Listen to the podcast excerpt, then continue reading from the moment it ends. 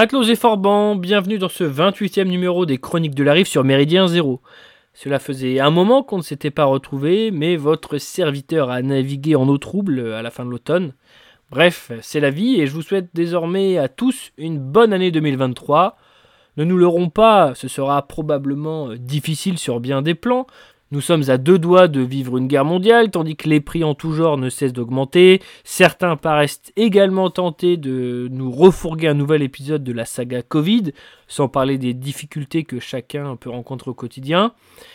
Euh, malgré tout, nous allons continuer à parler des sujets plus légers, en l'occurrence de sport et de cinéma, pas par ignorance de la situation nationale et internationale, pas par désintérêt des problématiques majeures, pas pour se voiler la face, non, désolé, cher Eugénie Bastier, toi et tes semblables qui adoraient nous rabâcher l'expression du pain et des jeux dès que nous parlons football, et ce essentiellement par mépris de classe, nous aurez pas ce petit jeu malsain. Les joies simples du quotidien font partie intégrante de la vie et soyez sûr que le chômeur, le divorcé, le dépressif, le travailleur exploité ou encore le blanc isolé dans une cité ou que sais-je encore a parfaitement conscience de ses problèmes et cherche même bien souvent à les régler ou à s'en débarrasser, même s'il vibre 90 minutes par semaine devant un match, seul ou avec ses copains, pourquoi pas avec une bière et une tranche de saucisson dans la main. Pour conclure euh, sur cet aspect, je dirais même que le pain et les jeux valent bien mieux que la coque et le cynisme parigo bourgeois. Aujourd'hui, nous allons donc revenir sur la Coupe du Monde s'étant déroulée du 20 novembre au 20 décembre, ou un jour près, un événement dont seul un ermite pourrait ne pas avoir entendu parler. Nous allons diviser l'émission en deux grands axes, la dimension politique d'abord, puis la dimension sportive. Je dis nous car j'ai le plaisir de bénéficier pour ce numéro quelque peu exceptionnel de l'expertise du camarade Lord Tesla, lui aussi grand amateur de football.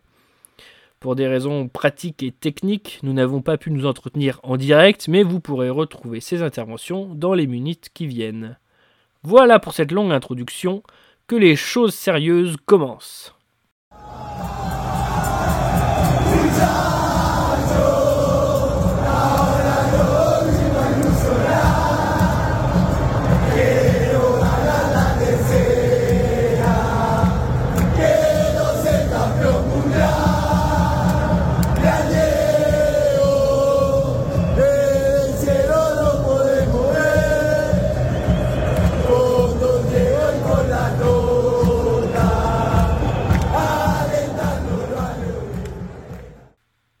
La Coupe du Monde est l'un des plus grands événements sportifs de la planète, avec les Jeux Olympiques bien sûr. Si les JO sont plus universels, car intégrant des participants de tous les pays dans un nombre de disciplines pharaoniques, j'ai bien l'impression que le mondial est devenu l'attraction numéro 1, qu'il est désormais au sommet, le football étant de très loin le sport le plus populaire de la planète. Au fin fond de l'Amérique du Sud ou au Japon, dans les villages croates comme au Zimbabwe, en Grande-Bretagne ou même aux États-Unis, le ballon rond fait rêver et fait tourner les têtes. Dans une prairie du Pas-de-Calais, dans les cours d'école, sur les plages polynésiennes, chacun a déjà frappé dans un ballon, et ce dès le plus jeune âge. Si peu sont élus pour devenir footballeurs professionnels, les meilleurs joueurs et les meilleures équipes fascinent, y compris dans les localités n'ayant ni sélection de haut niveau, ni star. Pour toutes ces raisons, les requins de la terre entière ont investi le monde du football et se jettent bien évidemment sur la reine des compétitions. Politiques et financiers se tiennent main dans la main pour récupérer notre rêve, notre jeu, notre passion, et bien souvent pour pourrir tout cela d'une manière ou d'une autre. L'attribution de l'organisation de la Coupe du Monde 2022 au Qatar symbolise parfaitement ces dérives. Lord Tesla revient en détail sur ce qui clochait dans cette décision, mais soulève également d'autres points intéressants, notamment l'indignation à géométrie variable de nombreux observateurs qui appelaient au boycott. Salutations la rive et salutations à tous les pirates qui nous écoutent et je te remercie euh, cher Larive de m'accueillir sur ta chronique, ô combien légendaire, c'est un honneur bien sûr. Alors que retenir d'un point de vue politique? Il y a beaucoup de choses. Tout d'abord, euh, tout d'abord euh, la FIFA, qui est à mes yeux un organe éminemment politique, avant d'être sportif. Et euh, l'attribution, bien entendu, de cette Coupe du Monde au Qatar, euh, attribution qui a fait tant de bruit. Hein. Et pour cela, il faut, euh, Il faut remonter donc 12 ans en arrière lorsque cette attribution a été donnée au Qatar. À l'époque déjà beaucoup de gens s'étaient levés, hein, mais cela n'avait pas eu beaucoup d'écho pour dire que cela n'avait aucun, sens, je dirais, sportif que d'attribuer une Coupe du Monde à un tel pays qui euh, possède tout juste un, championnat euh, euh, dans, son pays, qui en fait évidemment ne s'intéressait déjà pas à ce sport il y a 20-30 ans. pourquoi attribuer la Coupe du Monde à, ce pays-là? Et puis évidemment pour des raisons je dirais un peu plus sportives et organisationnelles, puisque très vite le problème, je dirais, du calendrier a été soulevé puisqu'on n'aurait pas pu faire organiser cette Coupe du Monde au Qatar en, plein été, bien sûr. Euh, les chaleurs euh, montant jusqu'à parfois 50 degrés en plein désert, on imagine bien que jouer des matchs de football dans, ces conditions-là, à raison de deux matchs par semaine, c'est pour les joueurs euh, leur faire prendre des risques considérables. Là-dessus, le Qatar a tout de suite été très rassurant, si je puis dire, en, en expliquant à tout le monde que les stades allaient être conditionnés. D'ailleurs, petite parenthèse, je, rappelle ou apprends à nos auditeurs que le Qatar avait également soumis euh, l'organisation euh, d'une étape du Tour de France, autre sport euh, et compétition chère à mon cœur, en, en, comment dirais-je en, expliquant aux organisateurs pour les, pour les rassurer, évidemment, de, parce que le problème là aussi de, faire, faire courir les cyclistes euh, sous la canicule n'était pas possible, mais euh, les Qataris avaient dit ne vous rassurez-vous, nous sommes prêts et nous nous engageons à climatiser tout le parcours de, l'étape du Tour de France. Les mecs étaient prêts à climatiser tout le parcours. Voilà, bon. Donc là, de la même manière, ils euh, se sont engagés. Et, on s'imagine bien que dans un stade fermé, c'est autrement plus simple donc de climatiser tous les stades. D'ailleurs, ça a été si bien climatisé que de nombreux, que de nombreux spectateurs se sont plaints euh, d'avoir trop froid dans les, dans, les, dans les stades de football. Donc voilà, pour, toutes ces raisons et bien d'autres, euh, l'attribution de la Coupe du Monde au Qatar a été déjà un petit peu une hérésie et un étonnement, un étonnement pour, beaucoup de, pour beaucoup de gens. À une époque, je vous disais de, cela il y a 12 ans, où euh, les enjeux environnementaux n'avaient pas pris la dimension euh, euh, aussi bien euh, dans l'imaginaire populaire, en tout cas occidental, que dans les, prérogatives et l'agenda politique, ça n'avait pas encore pris toute l'importance que ça ne l'est et que ça en a aujourd'hui. Donc la dimension écologique n'avait pas encore tout à fait été mise en avant, mais c'est surtout la dimension incohérente que d'attribuer cette Coupe du Monde à un pays qui n'est absolument pas un pays de football. Et euh, beaucoup de gens s'imaginaient que cette Coupe du Monde aurait pu être attribuée à d'autres pays beaucoup plus football, euh, mais qui ne s'étaient jamais vu attribuer cette Coupe du Monde. De, évidemment, de là, euh, des, gros soupçons de corruption ont commencé à naître. Et je pense pour ma part que ces, soupçons sont fondés. Hein. la FIFA, je, pense, est une, un organisme euh, corrompu et attribue ces Coupes du Monde euh, pour des raisons politiques. D'ailleurs, la Coupe du Monde en Afrique du Sud, euh, voilà, c'est à peu près pareil. C'était en 2010. Ils voulaient absolument que, qu'une Coupe du Monde soit organisée sur, en Afrique. Donc ils ont fait ça en, Afrique du Sud comme par hasard, alors que des pays, je pense, comme le Maroc, peut-être l'Égypte à l'époque, je me souviens plus très bien de, situation géopolitique de l'Égypte à l'époque, mais euh, aurait été peut-être euh, été plus à même d'accueillir cette Coupe du Monde. Mais enfin, symboliquement, là encore, euh, l'Afrique du Sud avait été choisie, hein, évidemment, pour nous expliquer et nous démontrer que l'Afrique du Sud noire pouvait aussi très très bien s'en sortir. voilà. Donc, c'est pas la première fois, excusez-moi, que l'attribution d'une Coupe du Monde est un petit peu, un petit peu polémique.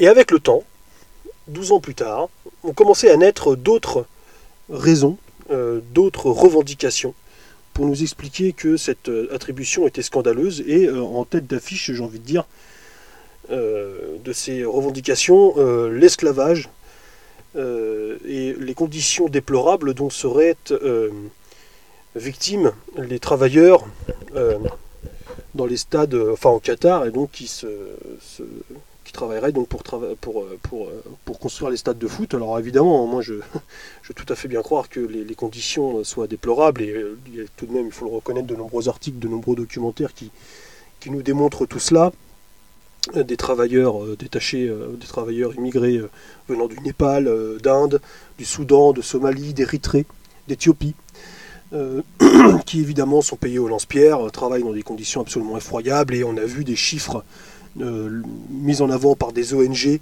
allant jusqu'à 6500 morts, presque 7000 morts. Bon, alors est-ce que c'est vrai Ça a été après, il y a eu des,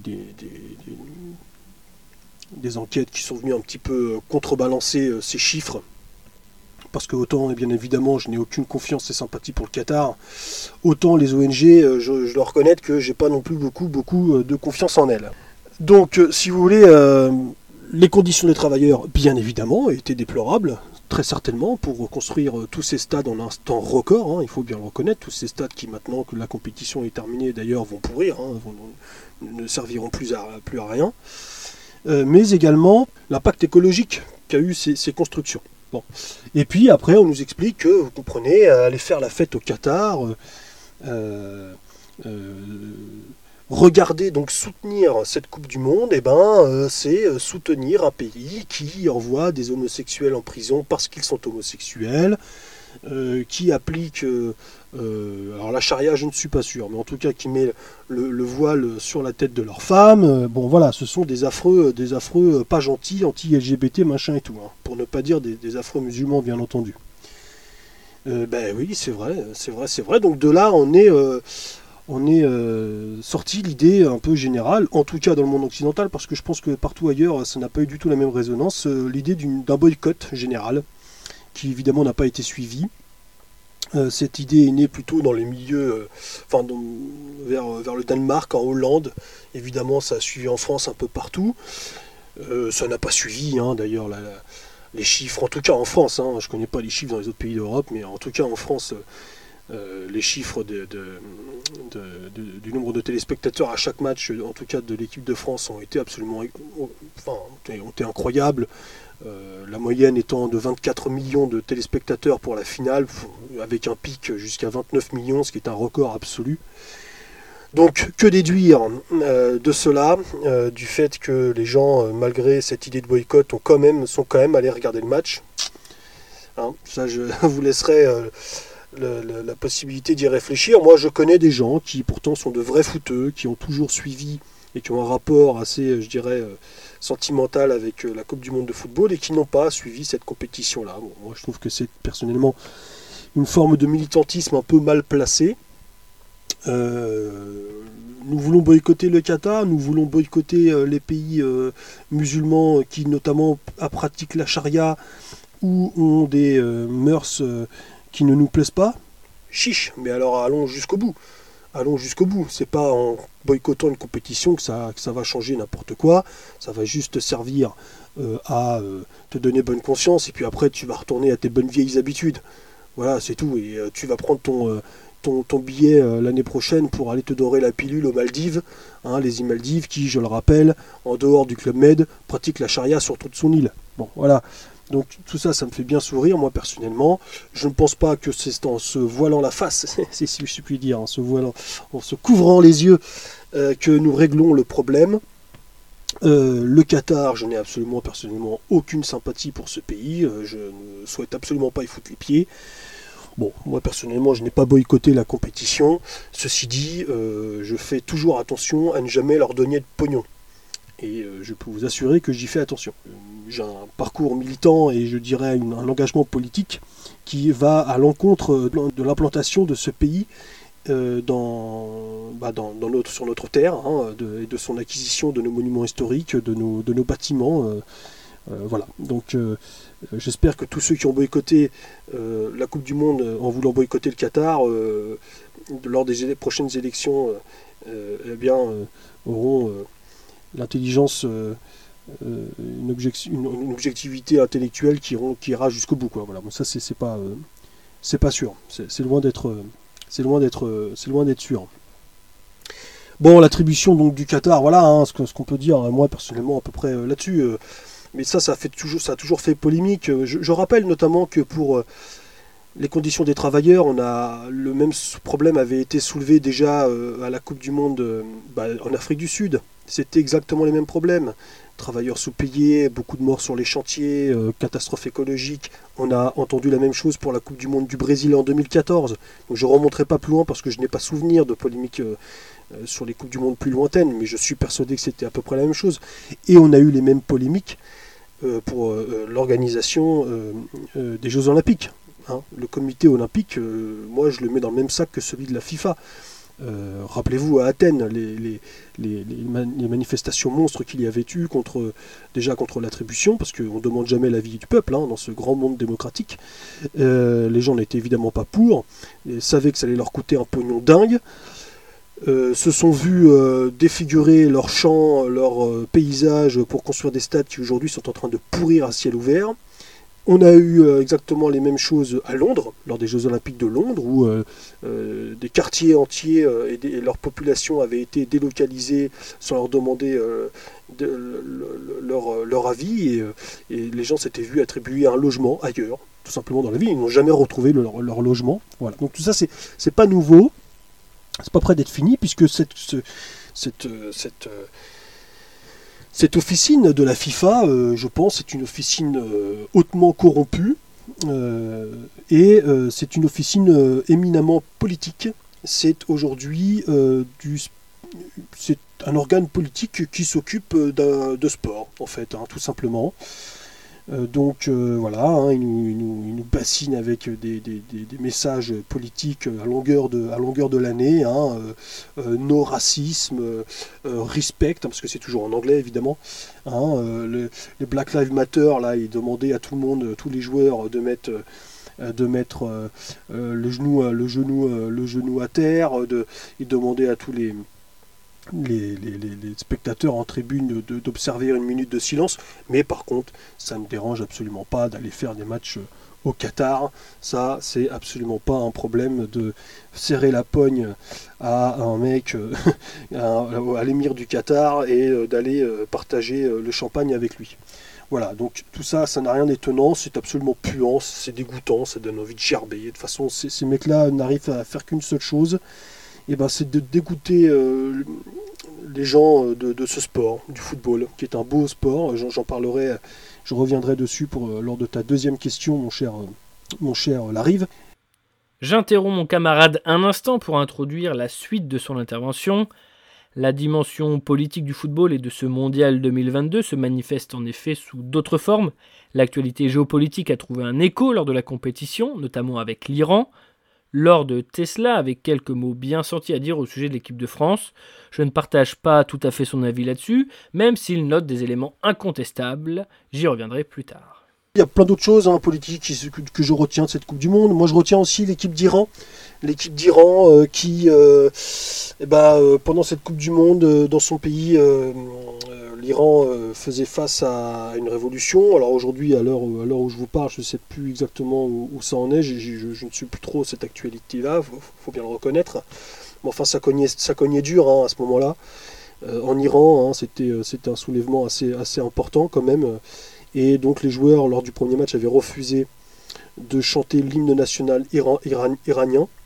Ce qui en Iran est un geste extrêmement fort extrêmement fort de ne pas chanter euh, l'hymne national. Ce n'est vraiment, vraiment pas anodin. Mais ça n'a pas été reçu par la population iranienne euh, comme les joueurs l'auraient souhaité.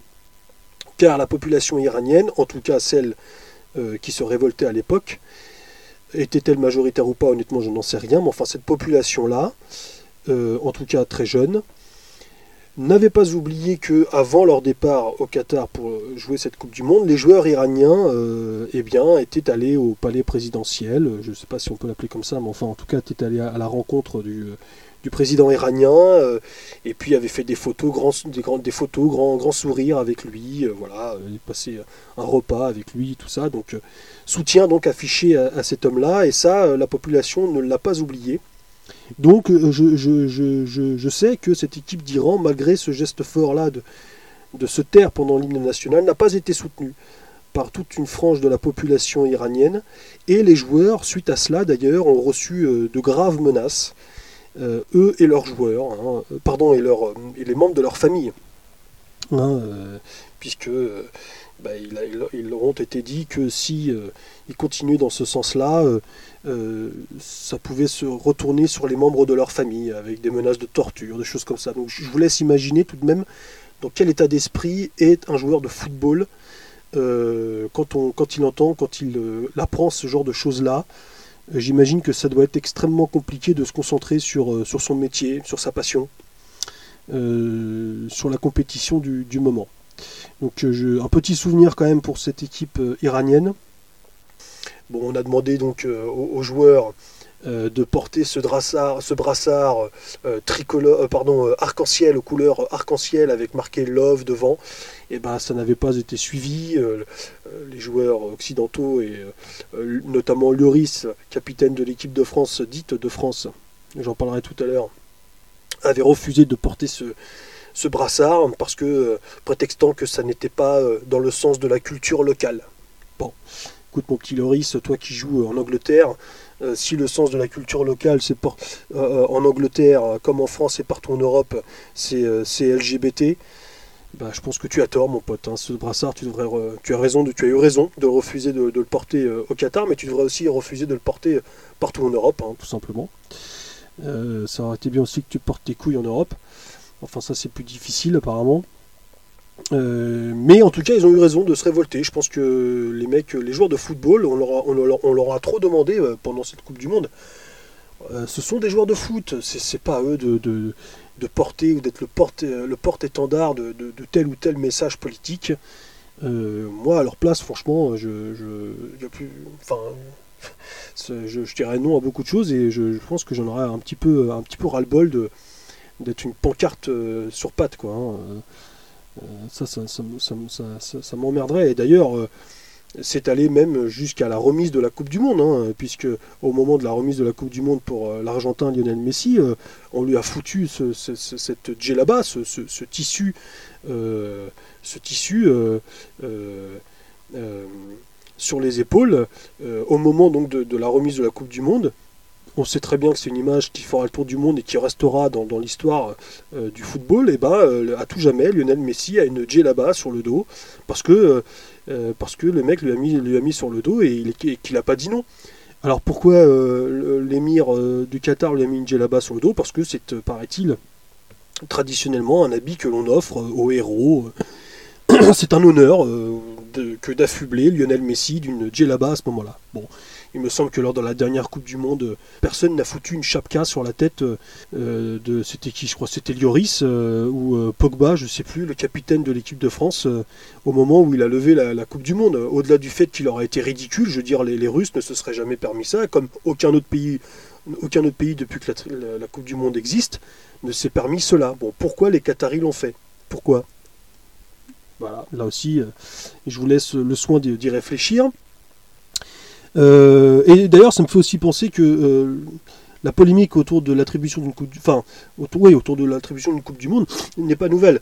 Déjà en 78, hein, pour ceux qui euh, se, souviennent un petit peu de tout cela, en 78, la coupe du monde en 78 en Argentine, à l'époque où le pays est, en proie à une guerre civile et euh, à l'époque où le pays est aux mains de l'armée, euh, déjà euh, ça, faisait grand bruit que d'aller participer à cette Coupe du Monde. L'équipe de France qui venait de se qualifier avait hésité, paraît-il, à aller y participer. À aller y participer, bon, bien entendu ils y sont allés. La seule personne qui avait tenu à peu près son engagement, c'était Johan Cruyff qui y était allé mais n'avait pas disputé deux matchs. aucun n'avait pas disputé, n'avait disputé aucun match, si ma mémoire est bonne. On peut revenir aussi à l'attribution de la Coupe du Monde au Mexique en 86. Là aussi, dans les mêmes conditions. Bon, d'ailleurs, euh, et d'ailleurs, même euh, en 78 en Argentine, l'Argentine avait gagné dans des conditions, je dirais, pas toujours très loyales. Enfin bref, ça c'est encore autre chose. Donc euh, l'attribution de la Coupe du Monde par la FIFA et, ces polémiques sont vieilles, hein, sont très très vieilles, sont très anciennes. Euh, voilà, bon, euh, je, je, je, je, fais de, grands écarts, hein. vous m'en voudrez, vous m'en voudrez pas, je, l'espère. Euh, Qu'y a-t-il d'autre comme moment polémique, pardon, politique? C'est lapsus intéressant. dans cette Coupe du Monde, bon, je pense avoir fait un petit peu le tour, en tout cas des choses qui moi m'ont retenu, n'étant pas sur les réseaux sociaux, je n'ai pas vraiment fait attention à, à tous ces polémiques, paraît-il, racistes. Bon, tout ça, j'ai pas euh, euh, de, l'équipe d'Argentine raciste ou de euh, insulté par les Africains, par les Noirs, parce qu'il aurait laissé passer les pénalties argentins pour, pour que l'équipe de France ne gagne pas. Bon, tout ça, honnêtement, j'ai pas suivi. je sais pas non plus comment ça s'est passé autour des stades. J'ai cru comprendre que ça s'était plutôt bien placé. donc là-dessus, j'ai pas grand-chose à dire mais effectivement, tu me demandes ce que je pense également de l'équipe de France, et c'est intéressant parce qu'effectivement, l'équipe de France, euh, elle aussi, est très euh, politique. Alors, l'équipe de France, au-delà de son beau parcours, hein, il faut le reconnaître, euh, puisqu'ils sont arrivés en finale, c'est quand même difficile de faire mieux. Il n'y a qu'une seule façon de faire mieux. Hein, et franchement, il faut reconnaître aussi qu'ils étaient vraiment pas loin de réussir.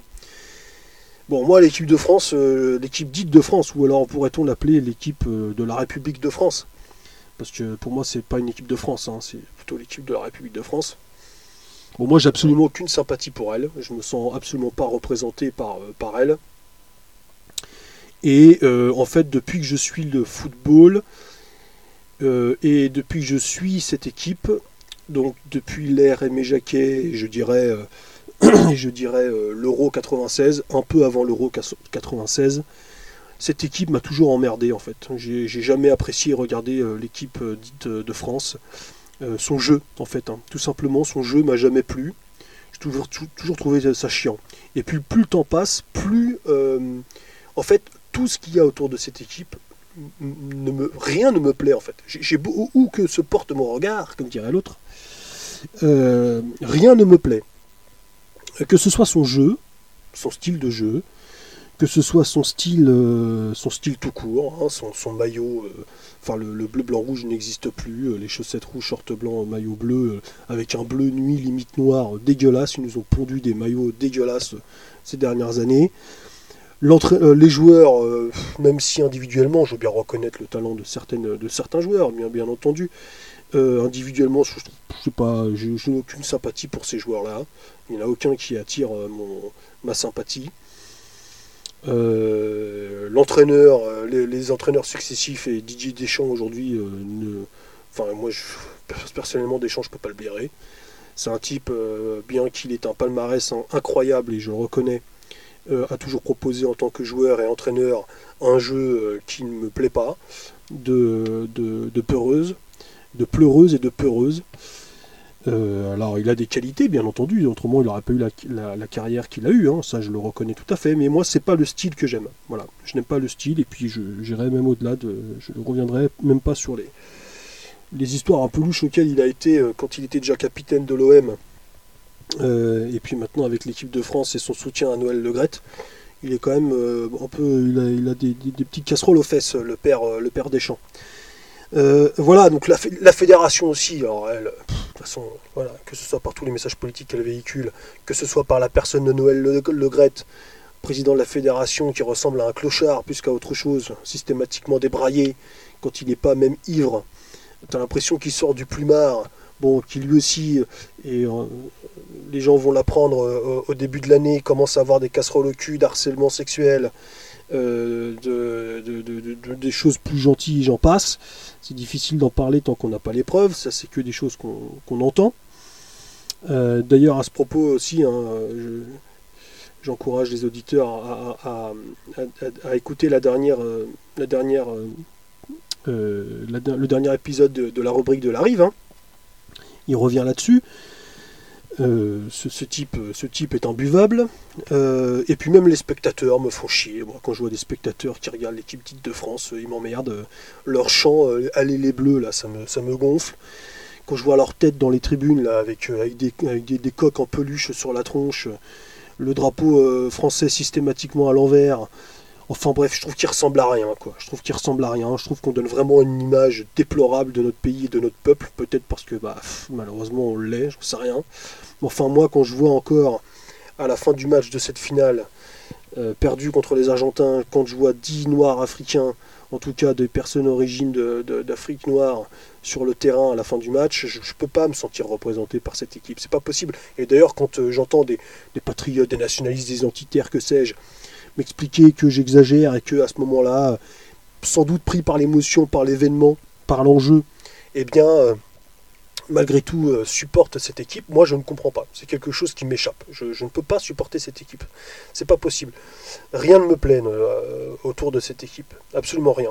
Donc j'étais franchement heureux euh, en tout, heureux c'est un grand mot, mais en tout cas content, et certainement pas mécontent, de la victoire de l'Argentine, à travers laquelle moi je me sentais bien plus représenté que, euh, voilà, moi je veux dire, euh, Mbappé, l'Algéro camerounais, ou Varane, ou Coman, enfin bref, je vais pas tout commencer à tous les citer, moi ces mecs-là me représentent pas. Et d'ailleurs même les mecs qui, pourraient à peu près me représenter, comme je sais pas moi, Griezmann, Hernandez ou autres, c'est des bouffons. Je veux dire, les mecs ils ont tous la culture américaine, euh, d'ailleurs, ils vivent, vivent pas en France, ils parlent, tout juste, ils parlent même pas français entre eux. Enfin, je veux dire, c'est ces mecs qui n'ont rien de français, quoi. Donc, euh, je, je, peux pas me, je peux pas me, me raccrocher à cette équipe. je n'ai aucun, euh, aucune sympathie pour, pour cette équipe. voilà, certains vont peut-être trouver ça un petit peu exagéré, un petit peu dur, mais tant pis.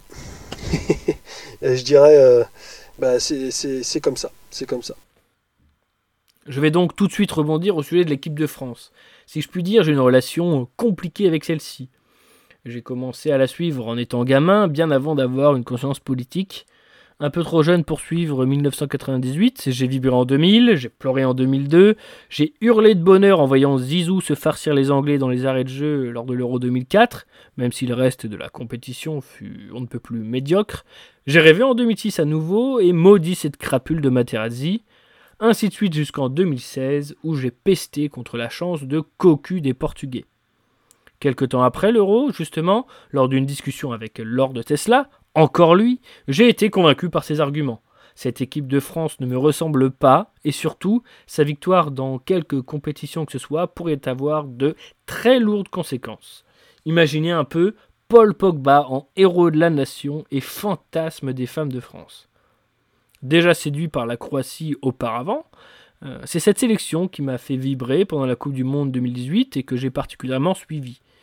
Ironie du sort, la finale oppose à la Croatie à la France avec le résultat que l'on sait.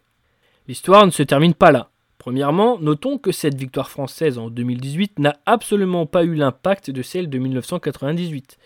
Qui se souvient de l'ensemble de l'effectif? Qui se souvient de chaque match disputé? Il y a quelques moments clés, bien sûr, je pense au but de Pavard, mais beaucoup sont tombés dans l'oubli, y compris le nom des buteurs de la finale. Plus important encore, peut-être en raison de la situation sociale, de la crise des Gilets jaunes, des élections successives puis de l'arrivée du Covid, le foot et les joueurs de l'équipe de France ont été relégués au second plan de l'actualité, euh, voire plus. Euh, l'une de mes craintes fut donc très très vite balayée. Cela ne m'a pas fait changer d'avis pour autant, surtout que l'ignoble Karim Benzema, écarté de l'équipe de France depuis 2015 pour avoir fait du chantage euh, à l'un de ses coéquipiers, ce qui lui a valu d'être jugé et puni pour ça, euh, il était rappelé pour disputer le championnat d'Europe en juin 2021. Absolument hors de question pour moi de soutenir une minute une équipe dans laquelle se trouve cette racaille aux tendances islamistes. Il est la quintessence de tout ce que je déteste, et pas uniquement dans le monde du sport, et peu importe les qualités footballistiques. Les médias français m'ont d'ailleurs fait vomir plus d'une fois en faisant ses louanges tout en humiliant d'autres joueurs, à commencer par Olivier Giroud. Pourtant irréprochable, tant sur les pelouses qu'en coulisses. Benzema lui-même l'a insulté sans que Giroud réponde. Euh, un sale gamin et un homme, voilà la différence entre les deux.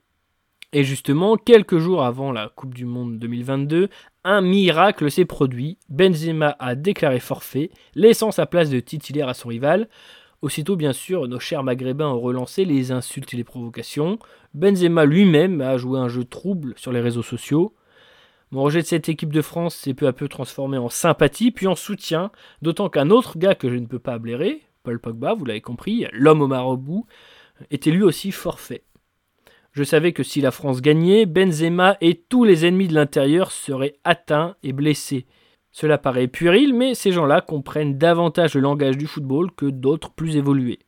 Au contraire, en cas d'échec de l'équipe de France, l'absence de Benzema serait vivement regrettée et tous les blancs de l'équipe seraient humiliés.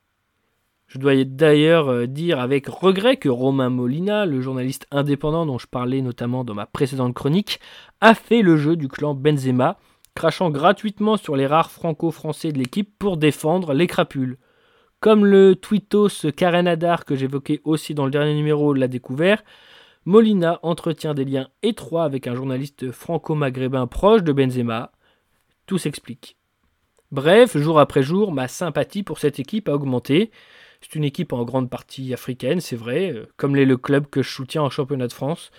Je, reconnais euh, notamment pour, ce club euh, l'incohérence que je peux avoir. Certaines traditions sont difficiles à balayer d'un revers de manche. Mais a priori, malgré tout, pas de racaille dans cette équipe, et même quelques très bons types. Raphaël Varane en tête, je, pense vraiment que ce, gars est un gars bien.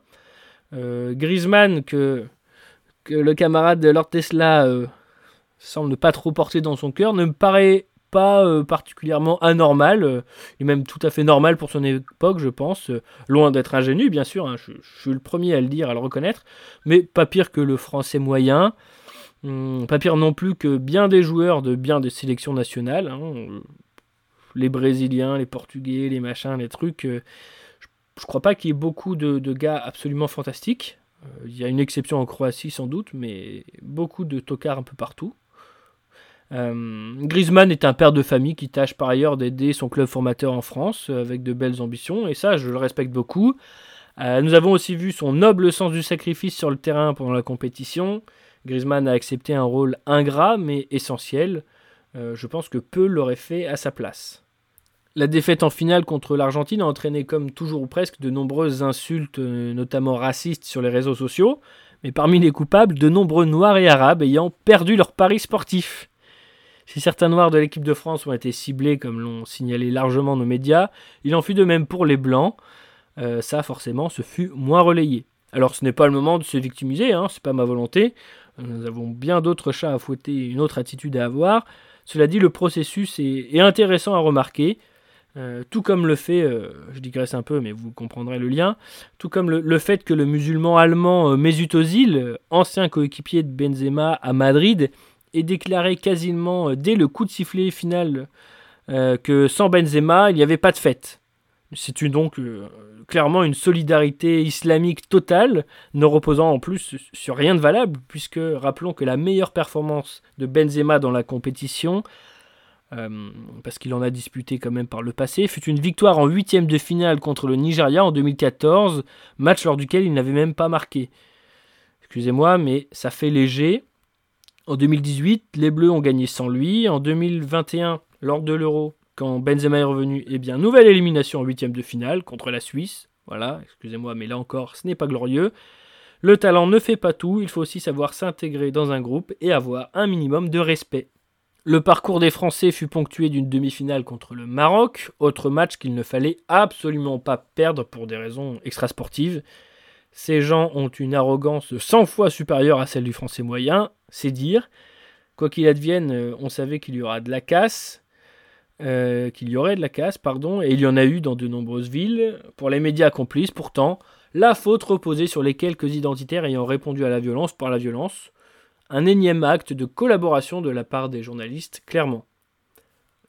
Notons aussi qu'à Montpellier, un, supporter marocain, un jeune arabe, a été euh, mortellement écrasé par euh, un automobiliste qui brandissait un drapeau français, mais qui était assailli de la part des, par les Maghrébins, et donc il a pris la fuite de peur. On a découvert ensuite que ce, coupable, cet automobiliste, euh, était un gitan. Et la situation euh, a dégénéré euh, pendant plusieurs jours. Il y a eu des, incidents, des émeutes, des affrontements, des, agressions dans, dans, le quartier où ça a eu lieu à Montpellier.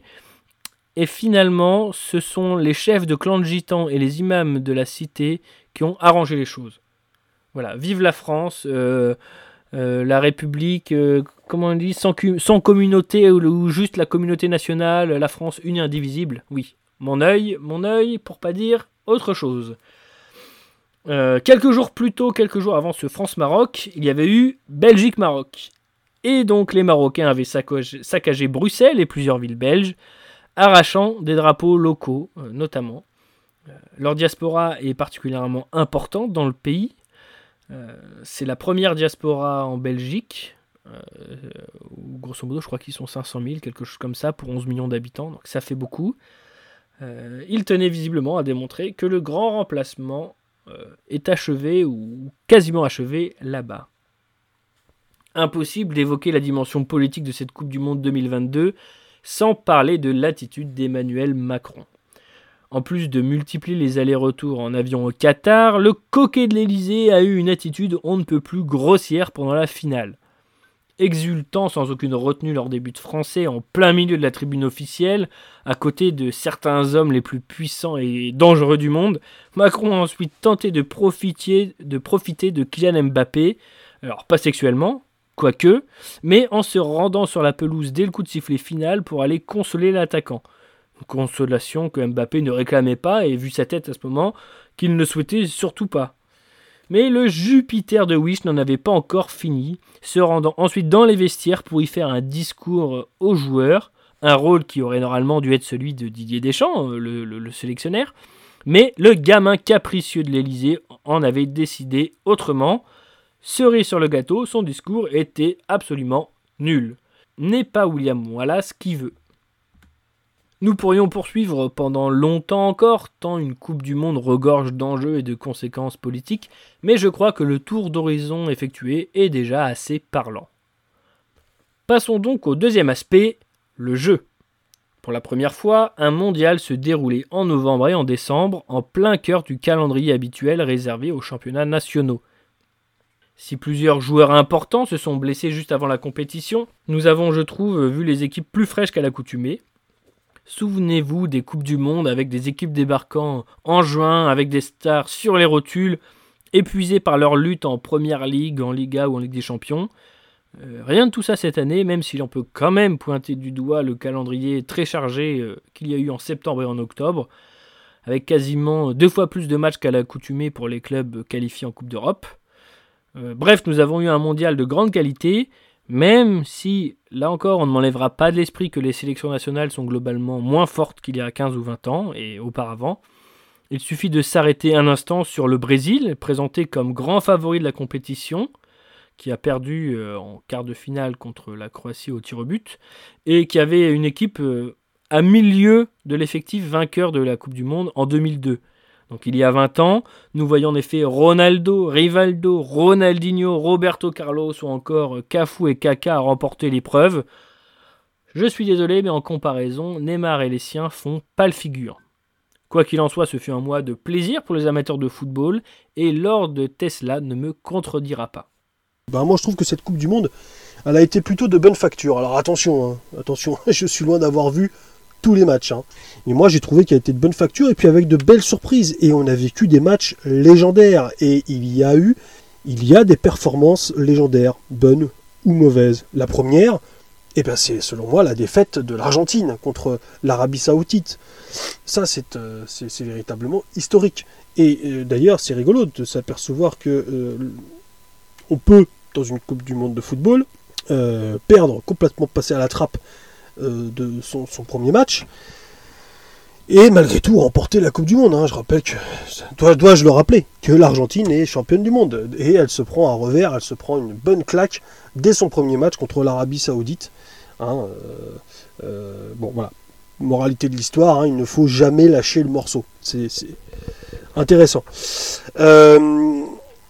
Contre-performance également, je dirais, euh, d'une façon globale, c'est la Belgique hein, qui a été très décevante. La Belgique, avec une, implosion hein, en interne, ça, a frité sévère entre les joueurs. Hein. Bon, voilà, c'est la fin d'une génération, euh, ce qu'on appelait la génération Eden Hazard, qui était un très bon joueur, lui aussi, qui, euh, suite une succession de blessures et peut-être d'hygiène de vie, voilà, tombe un petit peu dans les caveaux du football et avec lui euh, l'équipe de, Belgique, alors qu'il y a ce brillantissime Kevin De Bruyne.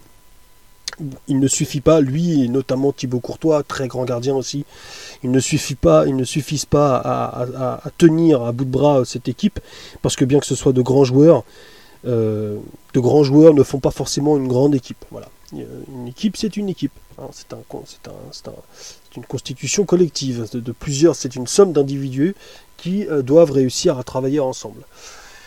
Bon voilà, cette génération s'est terminée, euh, décevante un petit peu, parce que vraiment sur le papier, une très belle équipe, cette équipe de, de Belgique. Euh, deux autres claques aussi que j'aimerais euh, soulever tout d'abord. C'est une absence, c'est l'absence de l'Italie. Et oui, et oui, c'est un petit peu paradoxal de dire ça, mais je vais parler d'une équipe, d'un pays qui n'a pas participé à cette Coupe du Monde. Et c'est justement parce qu'elle n'a pas participé à cette Coupe du Monde qu'il faut en parler. Parce que l'Italie qui ne participe pas à cette Coupe du Monde, ce n'est pas historique. Ce qui est historique, c'est que ça fait deux fois deux, ça fait deux, deux, rendez-vous de suite qu'il ne participe pas. Et ça, c'est historique. Parce que l'Italie, quoi qu'on en pense, c'est une nation majeure du football.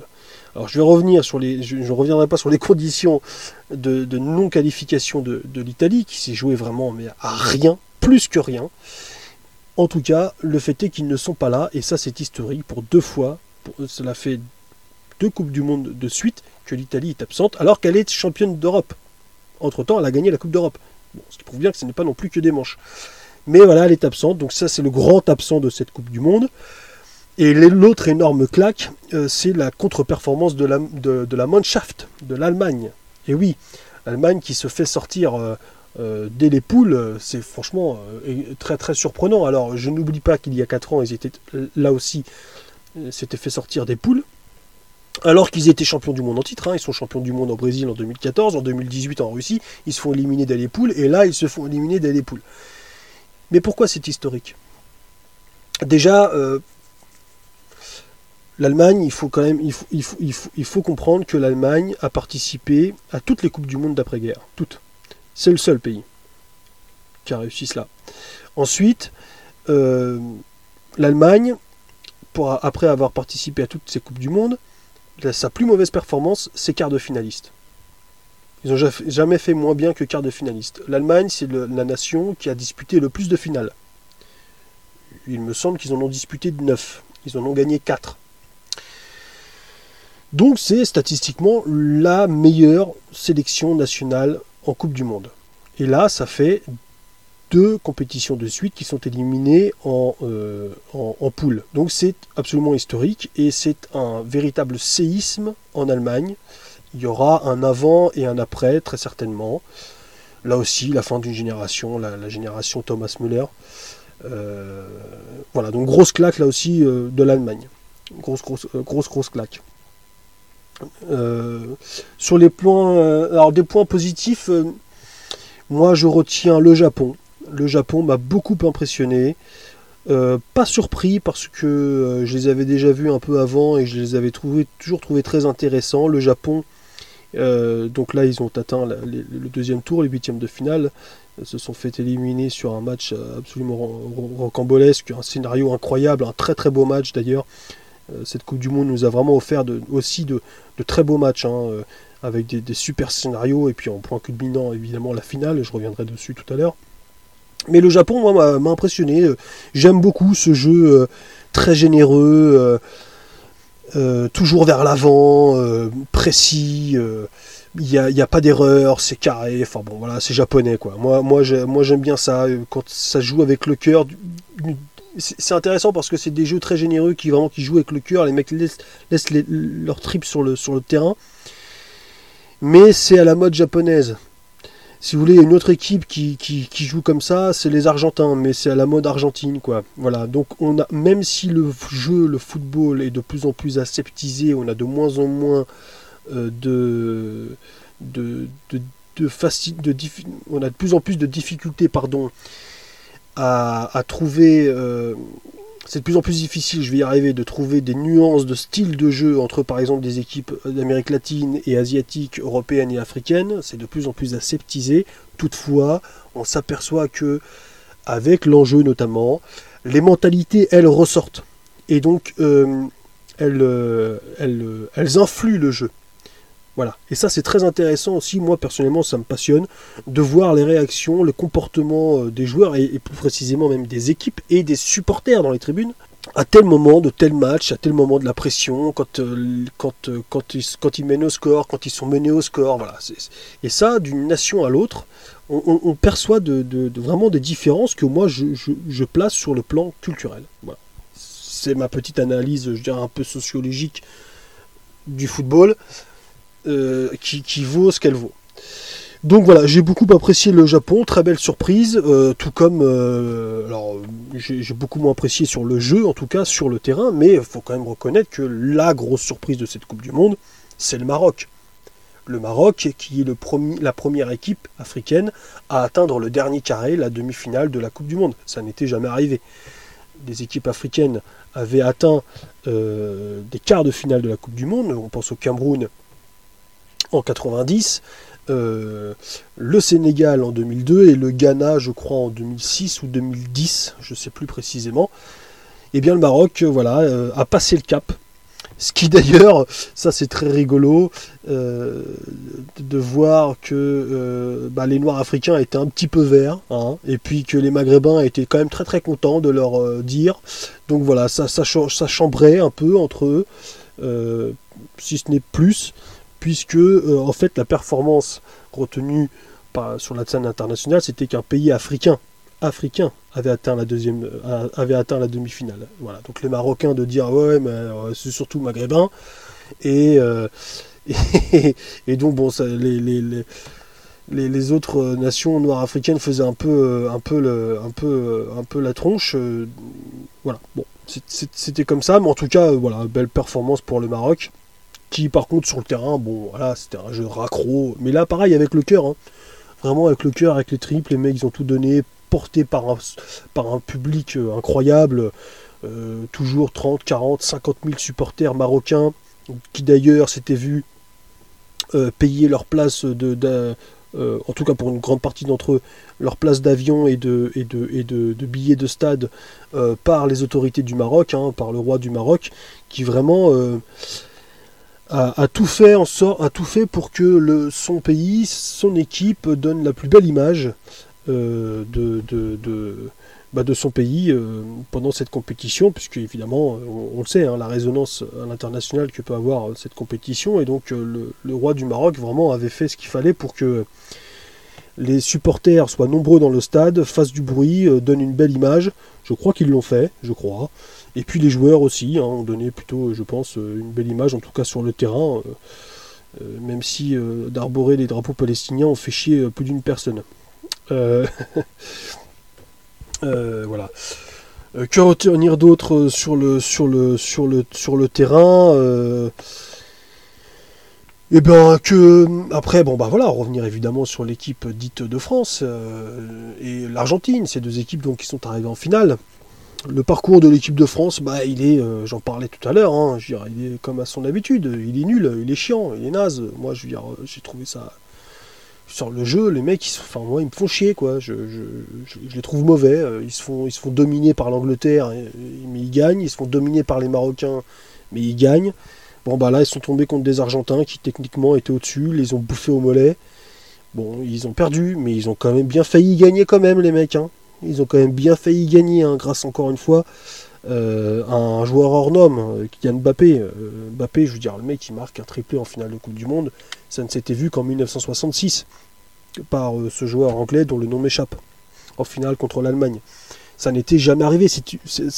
et il a marqué trois buts, mais il a, mis quatre fois le ballon dans au, fond des filets. Hein. Il a quand même marqué aussi le penalty de la séance de tir au but.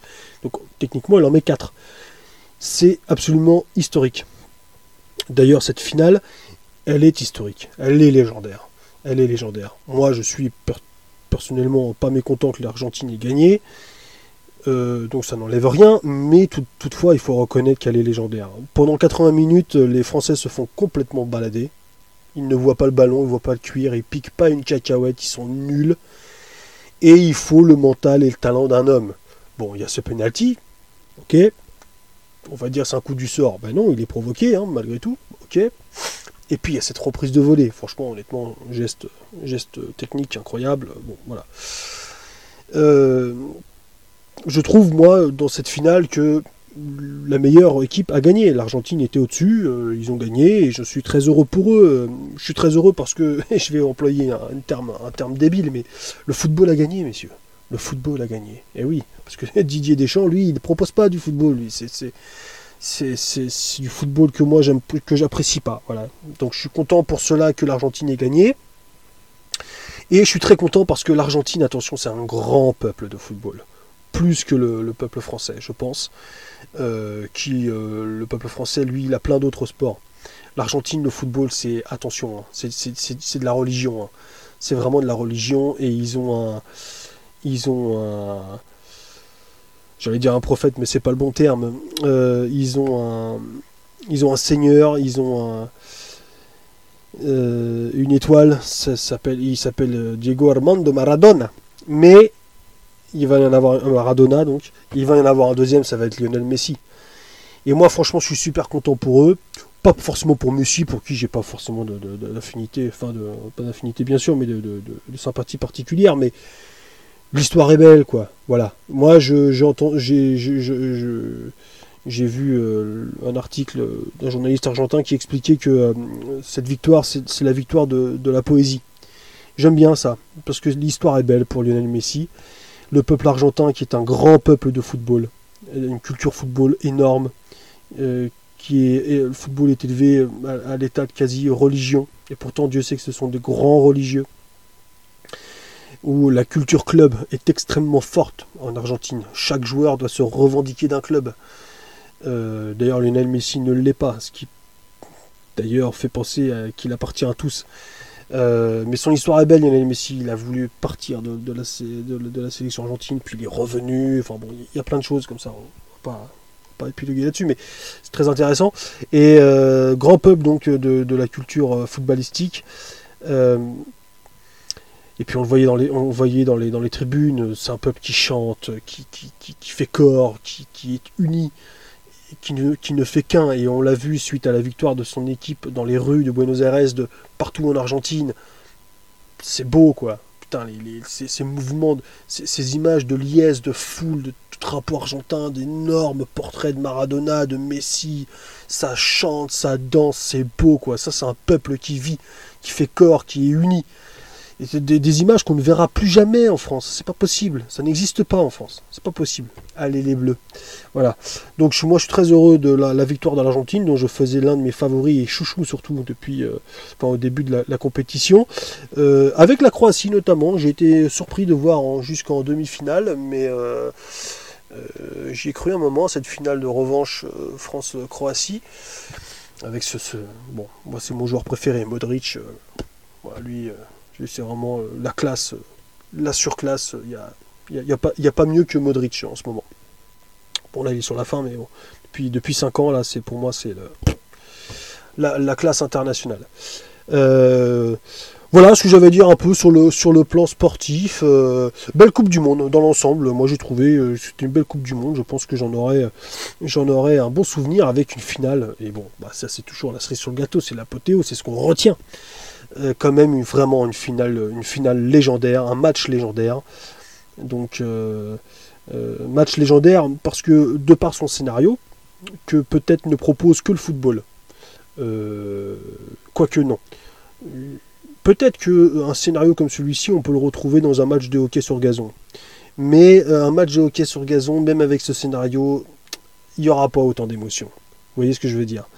C'est que ce scénario-là, on l'a vécu en finale de Coupe du Monde de football, le sport le plus populaire, un sport qui, de par euh, ses euh, attributions euh, de points, de par ses règles, de, par son, de par la tactique qu'il impose, fait que ces scénarios-là sont possibles et qu'ils sont, selon moi, possibles dans aucun autre sport collectif. Je le pense. N'ai pas la prétention de connaître tous les sports collectifs, mais il me semble qu'il n'y a que dans le football qu'on peut voir euh, cela et vivre de telles émotions, ce qui sans doute explique quand même que c'est euh, peut-être en partie ce qui explique que c'est le sport le plus populaire et le plus, le plus, le plus suivi au monde. Euh, voilà. donc match vraiment vraiment légendaire. Donc belle Coupe du Monde. Rendez-vous donc pour les amateurs de football dans 4 ans, où la, Coupe du Monde, elle, sera organisée, répartie entre trois pays. Le Canada, les États-Unis et le Mexique. Voilà. C'est l'un des aspects sympathiques du football. L'on pourrait passer des heures à en débattre entre copains. Par exemple, je pourrais rebondir là encore sur le sujet de l'équipe de France. Si elle a effectivement souvent été euh, chiante à regarder par le passé, y compris dans un passé euh, très récent, il y a eu à mes yeux de belles choses pendant ce mondial. Après dix premières minutes catastrophiques contre l'Australie lors du premier match, les joueurs se sont réveillés et ont délivré un beau spectacle. On a d'ailleurs pu voir euh, par la suite que l'Australie, en plus, n'était pas un adversaire si faible que cela. Hein. Ils étaient même à un cheveu d'emmener l'Argentine en prolongation en huitième de finale. Ce serait arrivé sans un exploit incroyable du gardien argentin à la dernière seconde de, leur match, ce qui rappelle un autre événement de la compétition. Euh, ensuite, nouvelle belle perf euh, de la France contre le Danemark. Le troisième match était une purge, c'est vrai, mais c'est l'équipe bis qui était alignée.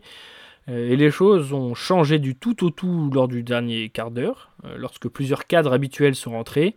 Contre la Pologne, c'était correct face à un adversaire très faible, avec deux buts sublimes de Mbappé, encore lui. France-Angleterre a été tout simplement l'un des meilleurs matchs du tournoi, si ce n'est le meilleur si on le prend dans son ensemble. L'Angleterre était forte, c'est vrai, et a eu des grands moments de domination, mais il faut l'accepter, et je crois qu'il n'y a pas de honte à ça, et la réponse française fut superbe. Euh, et quand on prend les actions des deux buts, notamment le centre de Griezmann pour la tête de Giroud, je crois qu'on ne peut qu'applaudir. France-Maroc était moche à regarder, ça c'est bien vrai, mais je ne peux euh, comment dire, euh, je ne peux que, dire qu'il y avait un, contexte assez particulier quand même.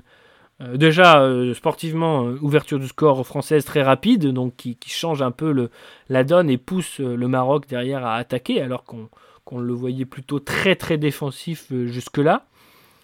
Euh, il y avait une ambiance aussi très hostile avec des sifflets tout du long à chaque fois. Alors certes, hein, contre tous les adversaires du Maroc, mais malgré tout, cela reste très très particulier. Et le, parcours marocain est peut-être pas étranger à cette atmosphère euh, peu paisible.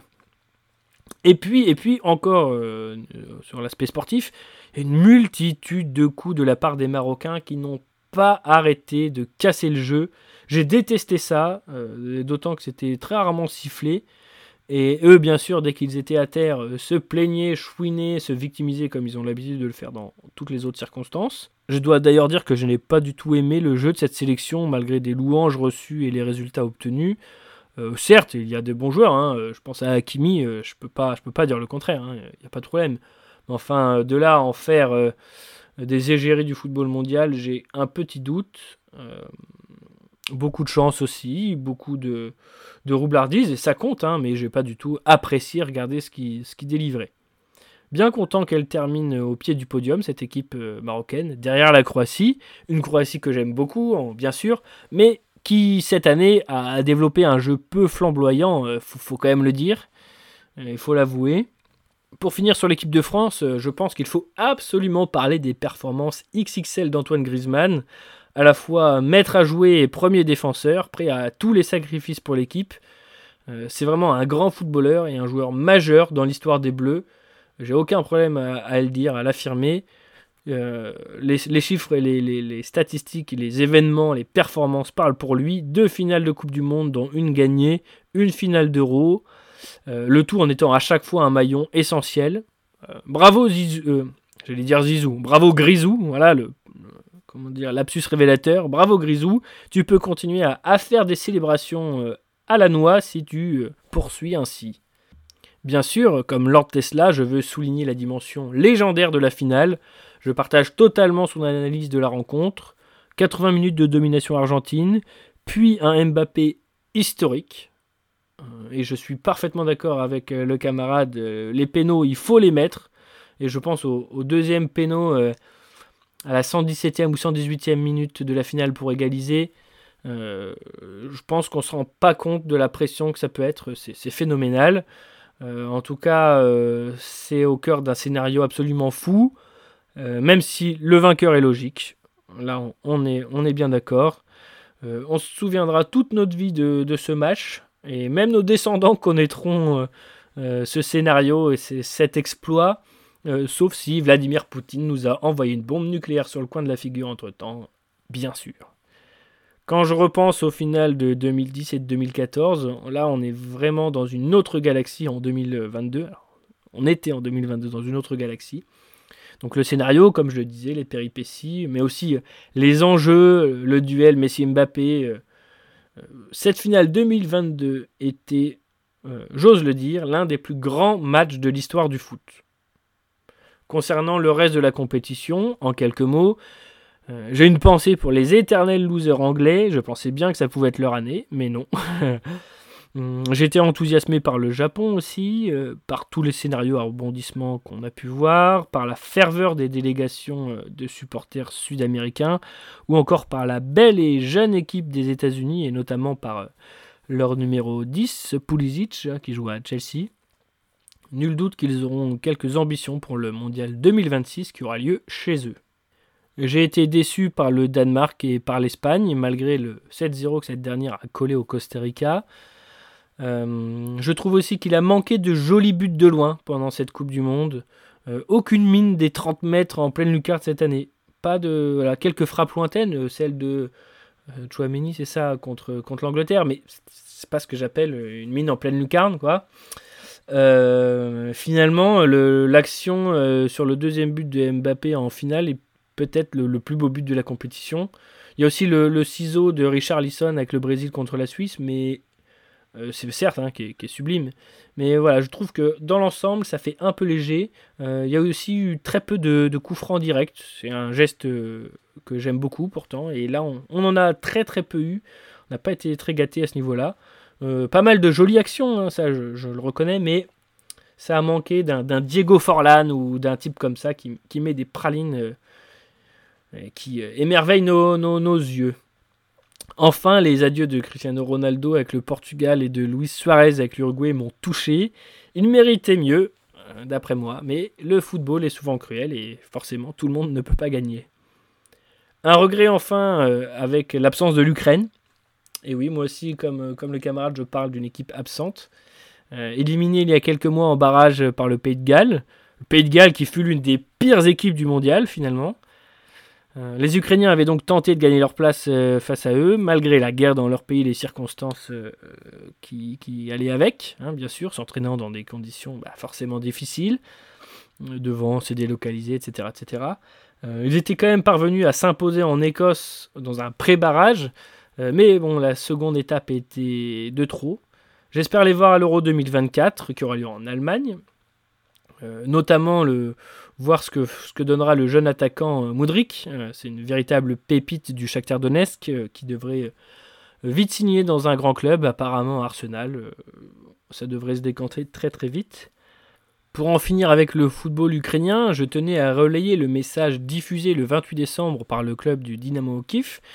Nous apprenait la mort de Oleg Lebedev, alors je prononce peut-être ça incorrectement, un fidèle supporter du club de la capitale ukrainienne, tombé quelques jours plus tôt pour euh, défendre son pays euh, dans des combats près de Bakhmut. Euh, honneur à lui et qu'il repose en paix. Le football fait rêver, mais comme je le disais en préambule, nous n'oublions pas l'essentiel. Finissons tout de même en musique avec une chanson qui me paraît convenir parfaitement à la conclusion de cette Coupe du Monde 2022. Euh, merci d'avoir écouté les chroniques de la rive sur Méridien Zéro. Merci à ceux qui feront des dons à notre radio militante en 2023, c'est important. Merci à Mireille Mathieu, bien sûr, et bon vent.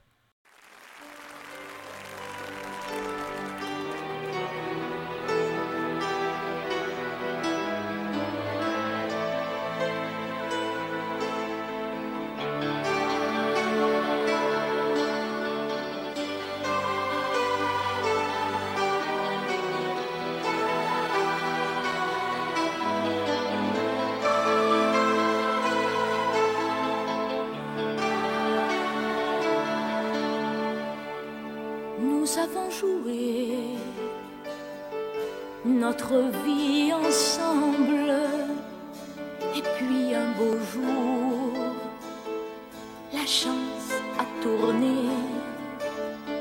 On finira par la partie ensemble. Et chacun s'en va, seul de son côté. Bravo, tu as gagné. Et moi, j'ai tout perdu. On s'est tellement aimé,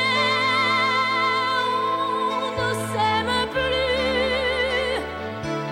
J'étais sûre de moi, je vivais tranquille. Et ta main dans ma main, je croisais les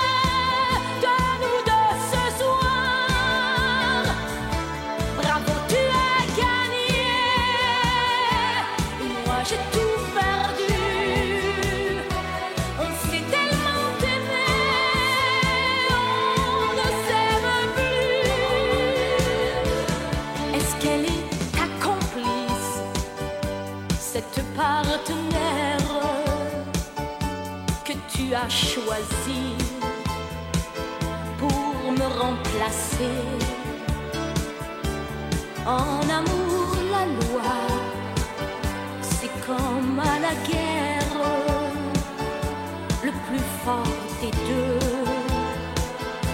reste le dernier.